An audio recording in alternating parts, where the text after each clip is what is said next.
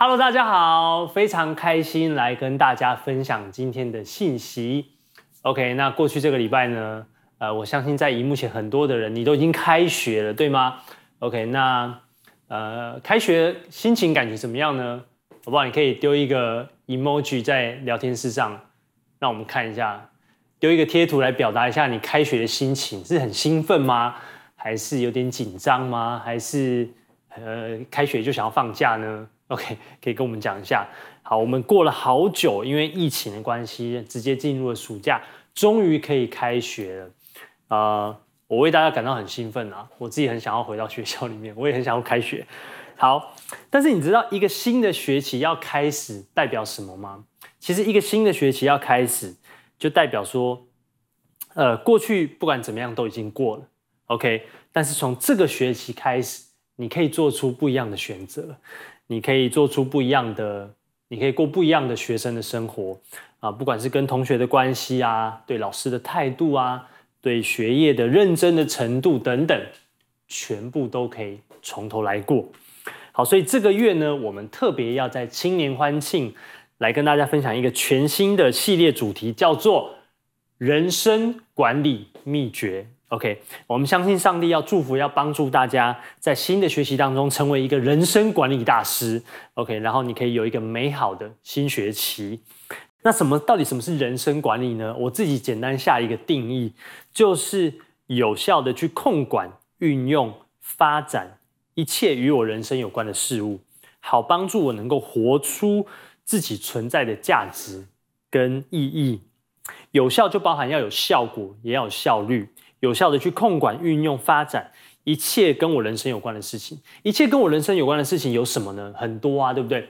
比如说时间，比如说金钱啊、你的专长，你的你的恩赐才干，你的人际关系，还有你青春的肉体。OK，我超级羡慕在荧幕前大家就是很健康、年轻的身体。OK，呃，那这所有都是跟我们人生有关的事情。这所有的东西，我们都要去运用它，去发展它，这就叫做人生管理。好，所以这个月呢，我们就是要来谈一谈关于人生管理这件事情。那今天呢，其实我们的主题叫做在行动之前。好，也就是在开始管理人生之前呢，我们要先来看看上帝是如何看待这件事情的。所以我们要先来读一段经文，是其实这是整个系列的主题经文。好，我们要读这个经文在圣经的哥林多后书这边。那我想要邀请大家，不管你在哪里，我想邀请你可以从，你可以站起来读这段经文。如果你在厕所里面，当然你可以不用。好，总之呢，我想要邀请你，知道有时候，呃，当我们身体站起来读一段圣经的时候，会帮助我们更深刻的去明白。这个圣经它到底在讲什么？好，所以我想邀请你站起来，我们一起读这段经文，在圣经的哥林多后书第九章第八节这边说：“神能将各样的恩惠多多的加给你们，使你们凡事常常充足，能多行各样善事。”好，这边他说：“神能将各样的恩惠多多的加给你们。”使你们凡事常常充足，能多行各样善事。我要邀请大家特别去看一下英文的版本。英文版本说，上帝其实他会很慷慨的提供一切我们需要的。Then you will always have everything you need。然后呢，我们就总是会有一切我们需要的。最后一句很有意思，他说，and plenty left over。To share with others，你不但会有一切你需要的，你还会有多出来可以跟别人分享的。神会慷慨的给予一切我们需要的，甚至会多到我们可以分享给别人。你渴望经历这样子的祝福吗？我相信上帝要来给你一切你需要的。但是在这之前呢，在行动之前，我们要先知道如何来管理上帝给我们的东西。OK。我们先一起来祷告一下，耶稣，谢谢你赐给我们你美好的应许，主要让我们可以有能力来管理、来学习、去看见你所赐给我们的一切。主要让我们在管理的过程当中，能够认识你，也认识你创造的我们。所以说，你今天来打开我们的眼睛，打开我们的心，还有我们的耳朵，让我们可以听见你对我们说话，让我们可以被你的圣灵来触动，而且也帮助我们成为一个更好的人。感谢赞美主，我们把以下时间交在你的手中，求你继续带领我们。谢谢耶稣，把荣耀归给你，奉耶稣的名祷告，Amen。好，所以今天呢，呃，我们特别要来看一段圣经，在马太福音的第二十五章。好，我们要看满场的一段篇幅，所以我想鼓励你可以，呃，一边看着自己的圣经，不管是纸本的啊、电子版，呃，电子版本都非常好。你要自己一边看着你的圣经，然后我鼓励你可以写下自己的领受。好，因为今天呢，除了我会给你三个大标题之外呢，其实还有很多的细节。那我鼓励你可以。啊，自己做笔记，把它记录下来，OK。好，所以我们要看到马太福音的二十五章第十四节的地方。好，第十四节这边说呢，天国又好比一个人要往国外去，就叫了仆人来，把他的家业交给他们，按着个人的才干给他们银子，一个给了五千，一个给了两千，一个给了一千，就往外国去了。好，我们看到一开始他说，天国好比一个人往外国去，就叫了仆人来，把他的家业交给他们。好，这里其实我们要先问一个问题，就是我们的身份到底是什么？我们的身份是什么呢？你知道，我们每一次聚会啊，每次讲到讲信息的时候，我们总是会提到身份，对不对？有时候我们会讲到我们是上帝的儿女，我们是呃上帝，我们是神所爱的。但这一次呢？这一次呢，我们的身份是什么？OK，听起来可能不会是你喜欢的。耶稣说，我们的身份是这个仆人，是管家。耶稣用这个比喻告诉我们，我们其实有一个仆人，有一个管家的身份。但是你要注意到哦，这个地方他说把他的家业交给他们。如果你看呃英文版本的圣经的话，这个交给他们，他用的字是 entrust。他 entrust 他的 money，他把他的钱 entrust 给他们。entrust 是什么意思？是我信任你，我信托你，我委托给你的意思。所以这个主人他把他的家业委托、信托给他的仆人。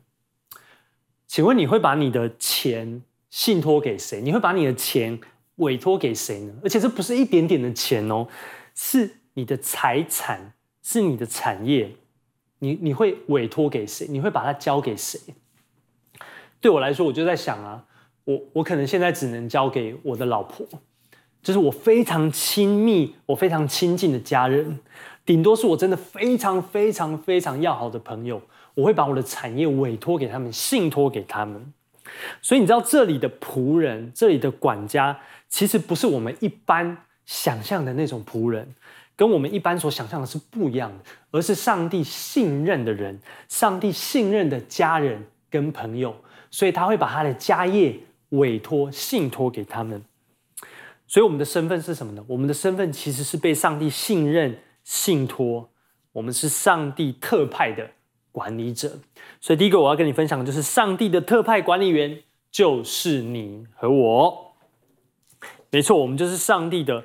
特派管理员，好，所以其实我们这一生呢，啊、仔细想想，其实一切都是别人给我们的啊。你可能会说，哎，这个手机是我的，这个电脑是我的啊，呃，其实不是，那是用钱买来的。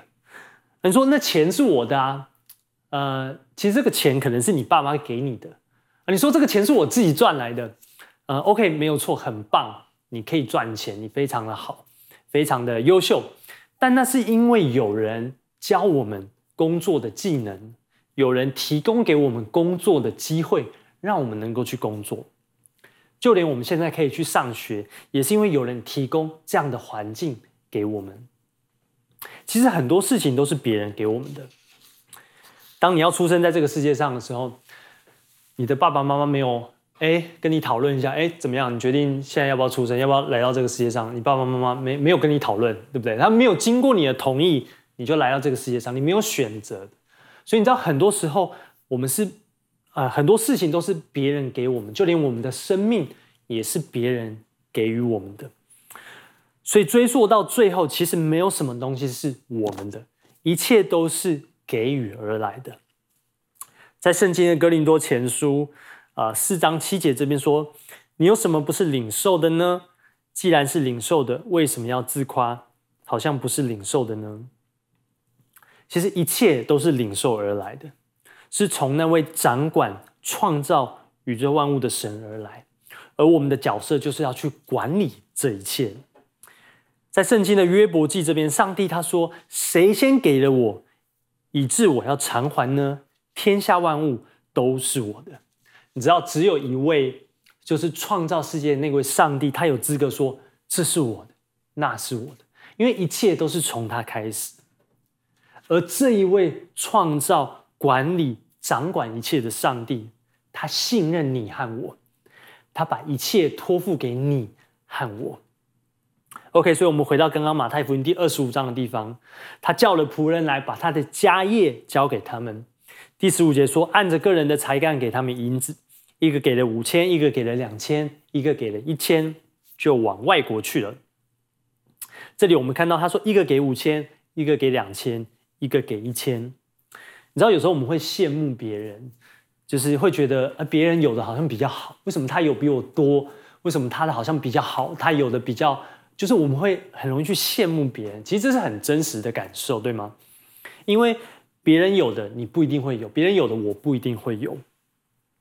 呃，我记得我从小长大的时候，因为我爸是一个体育老师，OK，所以我一直觉得我的体育。我一直觉得我体育应该蛮强的，然后我又我又很喜欢打篮球，所以我一直觉得我篮球应该蛮厉害的。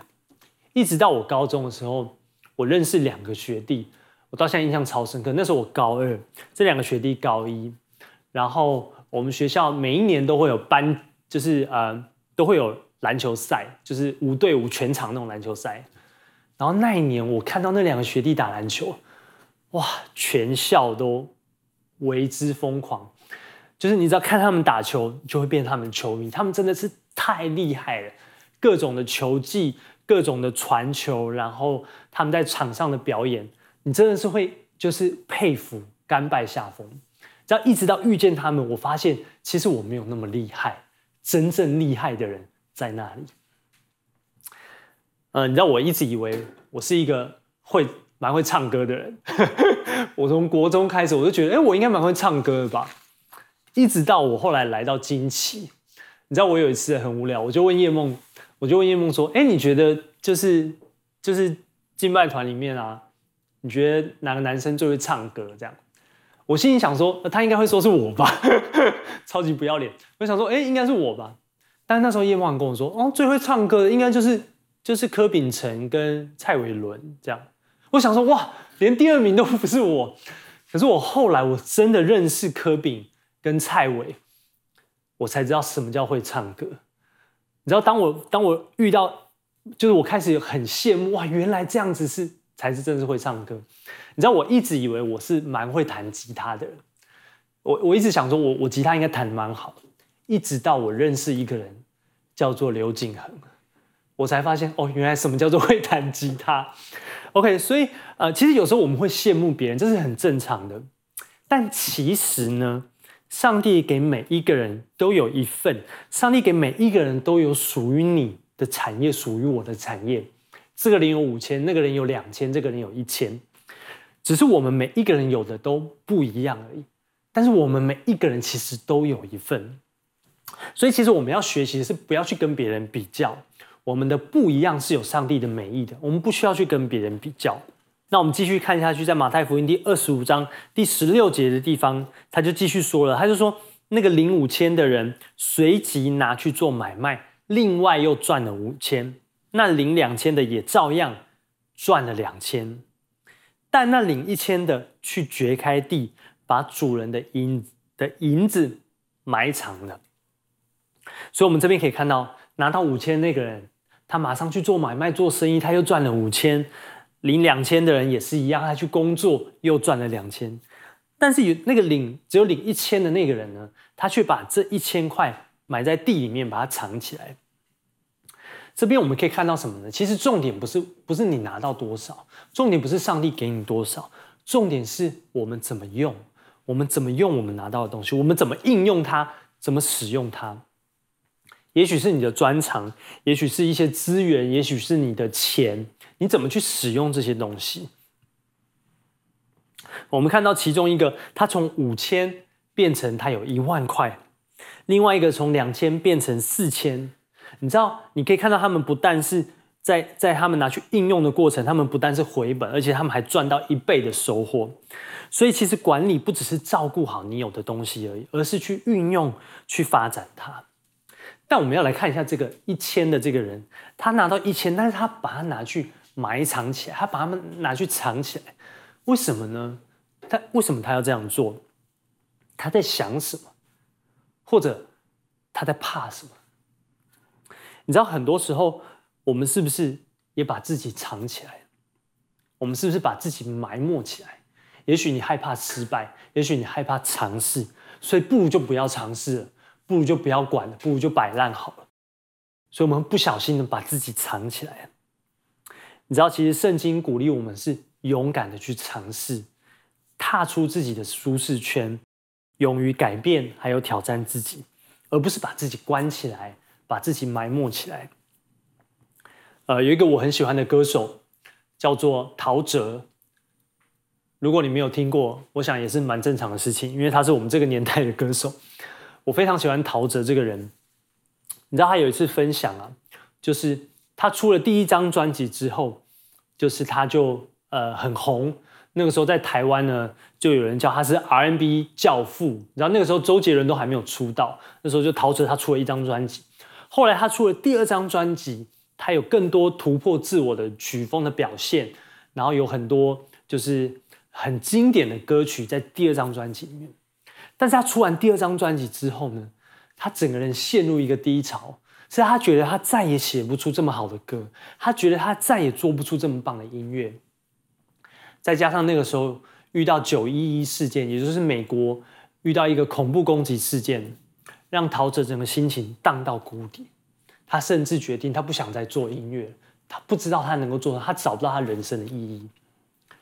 就后来有一天呢，他偶然的在教会里面听到了一个讲道，这个讲道就是在讲五千、两千还有领一千的这个故事，耶稣说的这个故事。陶喆听到这个故事的时候，他非常被启发。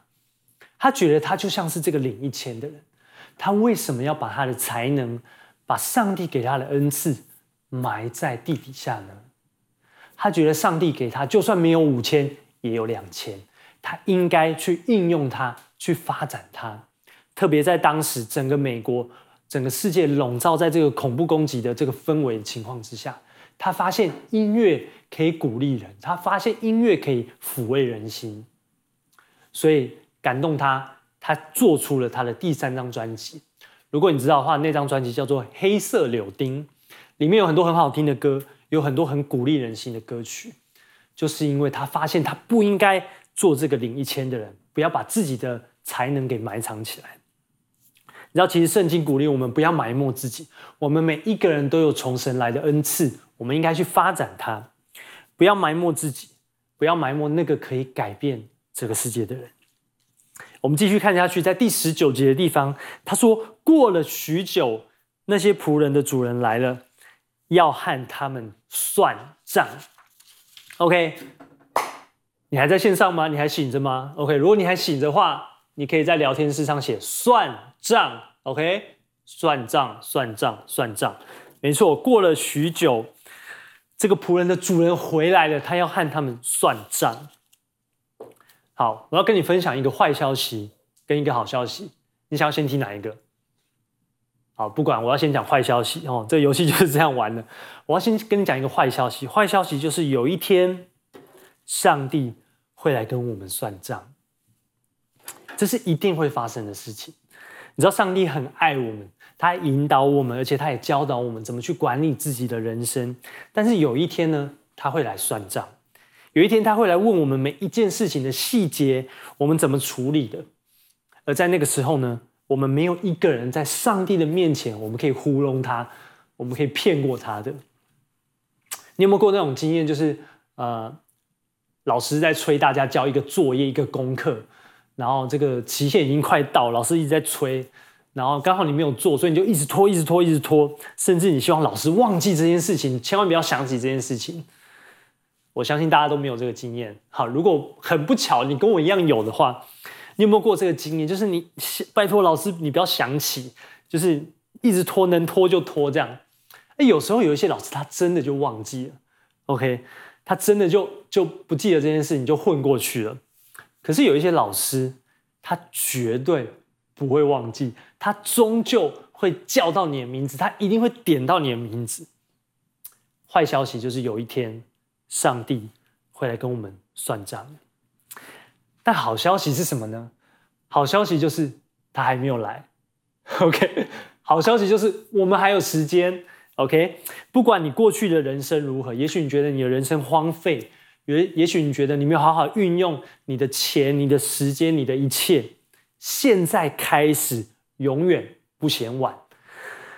我要跟大家分享，就是我前一阵子看到在新加坡，呃，有一位老奶奶，她叫做 Mary，OK，Mary，她现在已经八十五岁了，但她却是一位电吉他手。好，你可以看到这个照片。她在她六十岁的时候，她决定她要开始学吉他，所以她就从木吉他开始学学学学弹弹弹，弹了二十年之后，在二零一七年的新加坡国际庆典上面，她担任电吉他的表演者，他在那个地方演出。你可以看到他弹吉他的样子，你知道吗？光是看他的故事，你就会觉得一切都不会太迟。也许你的人生还有很多想要做的，还有很多想要去发展，你知道吗？现在开始努力，永远不会太晚的。所以这刚刚这段经文说，过了许久，那些仆人的主人来了，要和他们算账。过了许久，许久的意思就是我们会有足够的时间，就是老师还没有点到你啦，老师还没有教到你，在那之前，你随时都可以重新开始的。好，那我们要继续看下去。一样，在马太福音二十五章二十节这个地方呢，我们就继续看下去了。这个呃，主人回来了，要跟大家算账，对不对？二十节这边他说：“那领五千银子的，又带着那另外的五千来说，主啊，你交给我五千银子，请看，我又赚了五千。”主人说：“好，你这又忠心又良善的仆人，你在不多的事上有忠心，我要把许多事派你管理，可以进来享受你主人的快乐。”那领两千的也来说：“主啊，你交给我的两千银子，请看，我又赚了两千。”主人说：“好，你这又良善又忠心的仆人，你在不多的事上有忠心，我要把许多事派你管理，可以进来享受你主人的快乐。”第二个标题，我想跟大家分享，就是中心的管理会带给我们收获与满足。呃，我不知道你有没有，就是。刚好疫情期间，也许你有你有打扫你的家里吗？你有很认真的打扫一次吗？你知道，当你很认真打扫你的家，你觉得你在管理这个家的时候，你会发现有一种很累，但是有一种满足感油然而生。OK，有时候可能你在运动的时候，虽然有时候会流汗很累啊，但你发现你在管理你的身体的时候，就有一种很有一种收获跟满足的感觉。我觉得有一点点像这个经文那边讲到，中心的管理会带来什么呢？第一个就是你会带来实际的收获。你看到领呃领五千的，他又赚了五千；领两千的，他又赚了两千。他们得到很实际倍增收入的收获。再来就是他们得到一个成就感，一个被肯定、被认可的收获。在经文里面，主人说：“我要把许多的事再派给你管理。”这是一个肯定，这是一个从上帝来的肯定，代表你做得非常好，你可以承载更多。我要把更多的资源交给你。最后他说，你可以进来享受你主人的快乐。主人的快乐是什么呢？只要主人的快乐是一个仆人得不到的东西。只要你是仆人，你就不可能拥有主人的快乐，因为这两个层级是不一样的。可是上帝却告诉我们，当我们来忠心的管理。发展的时候，他应许要给我们的是属于主人那个层级的快乐，是超越我们体验的快乐，很有可能是真的可以来满足我们内心的喜乐。从这段的叙述当中，我们可以看到上帝他究竟他在乎的是什么？他 care 的是什么呢？你可以发现到说，故事当中这个主人呢，他对于赚五千的跟赚两千的，他的评语竟然是一模一样的。他都说：“你这个又良善又忠心的仆人，在不多的事上有忠心，我要把许多事派你管理，可以进来享受你主人的快乐。”他的评语竟然是一样的，所以在他的眼中呢，呃，你赚两千，你赚五千，其实那不是最重要的。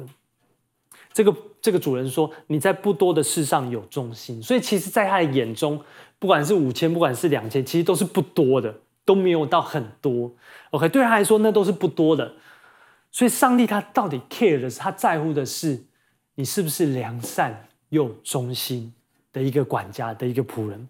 上帝在乎的不是我们的成绩单，不是我们考的怎么样，不是我们赚了多少，而是在我们管理的过程，在我们学习的过程当中，我们成为一个什么样的人？我们是不是能够成为良善又忠心的人？而后面呢？我们都知道那个领一千的人怎么样？那个领一千的人呢？他跟他的主人说：“我知道你是非常严格的人，我怕这笔钱不见，所以我就把它埋藏起来。”主人就很生气，跟他说：“你既然知道我是一个很严格的人，你就不应该把它埋没起来，你好歹也把它放在银行里面，让它生利息。到时候你到时候你就可以连利息一起拿出来。”所以这个主人最后呢，把这一千给那个有一万的人。他最后说：“凡有的还要。”加给他。耶稣到底在讲什么呢？耶稣到底要教我们什么？或者说，我们其实要来问一个问题，就是我们管理我们人生的目的是什么？我们继续往后面，在后面一点的经文来看，在马太福音二十五章后面第三十一节的地方，这边他说：“当人子在他荣耀里同着众天使降临的时候，要坐在他荣耀的宝座上，万民都要聚集在他面前。”他要把他们分别出来，好像牧羊的分别绵羊、山羊一般，把绵羊安置在右边，山羊在左边。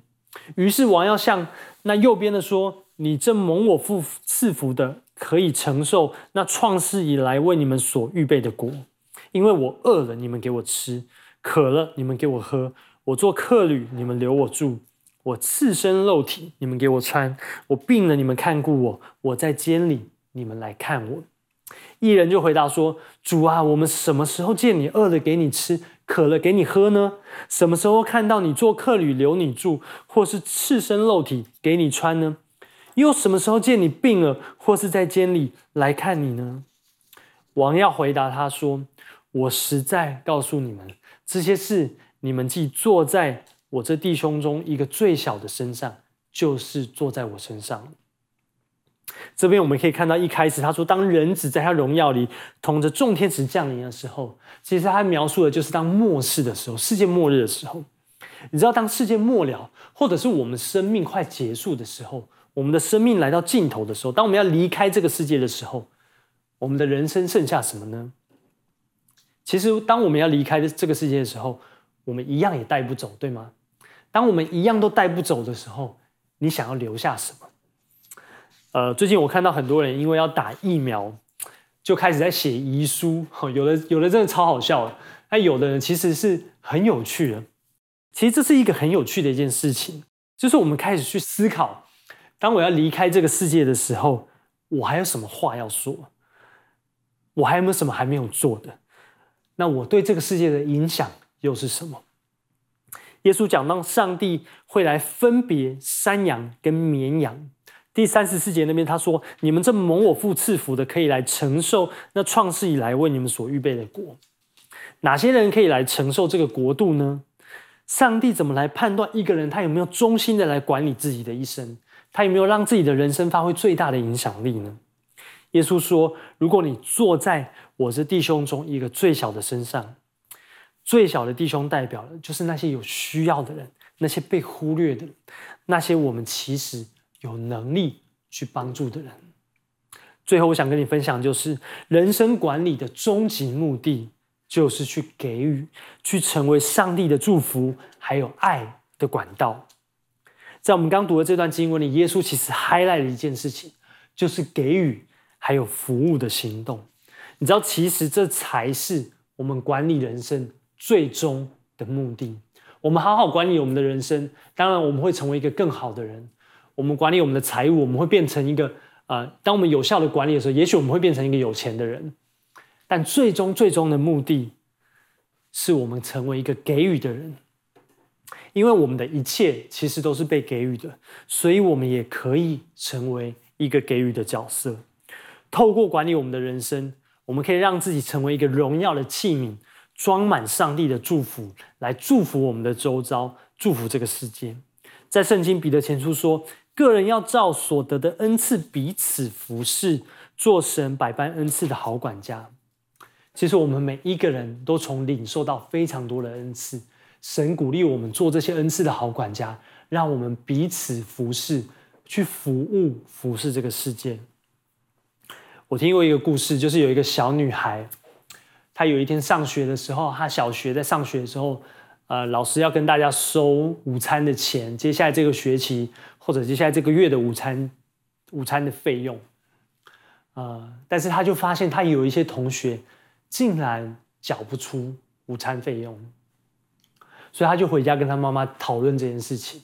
他的妈妈非常耐心跟他解释说，这个世界上很多人跟我们不一样，有一些人跟我们一样。付得起我们每一餐的钱，但有一些人是连他午餐的钱他付不出来，连他明天有没有饭吃他都不知道。你知道这个小女孩听到，她觉得非常的难过。为什么这个世界上会有这样子的事情？所以隔天她到学校，她就发起了一个运动，她想办法让全校都知道，她发起了一个运动，就是为这些没有办法付。午餐费的学生来募款，很快的，他一下子就募到了足够供应好几十个没有办法付午餐呃钱的这些学生的的这些钱，他募到这些钱。就后来呢，他因为这一次的事件，他开始越来越多的去募款，他开始去注意到这个世界上还有很多需要的人，他开始注意到这个世界上有很多的贫穷，有很多的是他可以去帮助，他可以去给予的。后来呢，他到他长大，他成为一个非常非常富有的人，但是在他里面，他只有一个想法，就是我要去给予，我要去帮助，我要成为可以去祝福的一个管道。你知道，当我们愿意给的时候，神就会托付我们更多的资源。你知道为什么上帝要我们来学习管理我们的人生，学习管理我们所有的东西？因为上帝要给我们更多，让我们可以去祝福这个世界。我们一起来祷告。耶稣，谢谢你，主啊，让我们今天可以知道，主啊，因为你信任我们，所以你把产业托付给我们。你让我们成为管理者，让我们可以去祝福这个世界。谢谢耶稣。我在预备今天信息的时候，我特别想问有一些人来祷告。我特别想问一种人是，呃，你你其实知道管理是有很多的层面的，呃，包含你的身体健康，包含你的时间管理，甚至包含你的情绪管理，你怎么对一些事情，你的反应等等。其实这一切一切的事情都是管理。你也知道管理其实。很有一件事情很重要，就是你的意志力。所以我们需要靠我们的意志力去管理我们自己，有时候甚至需要控制我们自己，去做出我们想要做的决定。但有一些人，也许你觉得在这一方面你一直觉得很困难，你觉得你的意志力非常薄弱，你常常跟着感觉走，好吧？如果是你的话，我邀请你现在你可以开口为自己来祷告。我相信上帝要给你一个新鲜的恩膏，上帝要赐给你一个新的力量，让你有全新的意志力，可以来管理自己。不管在自己的健康、在心理、在生理、在各方面、在情绪管理方面，你的意志力可以可以更深一级，然后你可以知道怎么来管理自己，怎么帮助自己。你可以继续来为自己祷告。呃，我也领受到有另外一种人是，呃，其实你是一个非常。非常忙碌的人，你是一个几乎没有时间休息的人。你最需要的管理，其实呢是好好的休息。你知道，上帝鼓励你花时间让自己休息。其实休息不只是身体上，更是心里面的。你知道，上帝创造这个世界的时候，他花了六天创造世界，第七天呢，他让一切都休息，连他自己都休息。他定了那一天叫做安息日。其实他提醒我们，我们每一个人都需要休息。如果是你的话，好不好？现在你可以开口来为自己祷告。我求神把一个安息日、一个特别的时间空间、一个安息的机会摆在你的生命当中，也许就让你有机会出去休假、出去走走，让你有一个空间可以好好的安息，而且是在上帝的同在里面得到恢复，得到上帝爱的滋润。最后，我也看到有一种人呢，是其实你看见这个世界有很多的需要。你看见有很多的需要，很多的问题，你很想要给予，但是你又不敢给，你怕你一给你就没有了，你怕你一帮助别人，你的时间就没有了。我想要鼓励你的是，不要忘记我们的源头是创造宇宙万物的上帝，而且他应许我们，当我们衷心的管理、衷心的去给予的时候，我们会得着主人的快乐，上帝会用你想不到的满足来充满你。有一些人在荧幕前，你可能是第一次收看我们的节目，参加我们的聚会，啊，你说你也很想要经历在基督里面的快乐跟满足，你也希望成为这个世界的祝福，你也很想要被上帝来引导，学习来管理自己的人生。你说该怎么做呢？我想要跟你分享，最重要的是先来接受耶稣，让他成为你生命的主，让他来带领你，你可以看看。你会过一个怎么样不一样的人生？所以我想邀请你跟我一起做一个祷告。我说一句，你可以跟我说一句，可以跟着我祷告说：“亲爱的主耶稣，在这个时刻，我愿意打开我的心，邀请你进到我的心中来，成为我的救主，还有生命的主宰。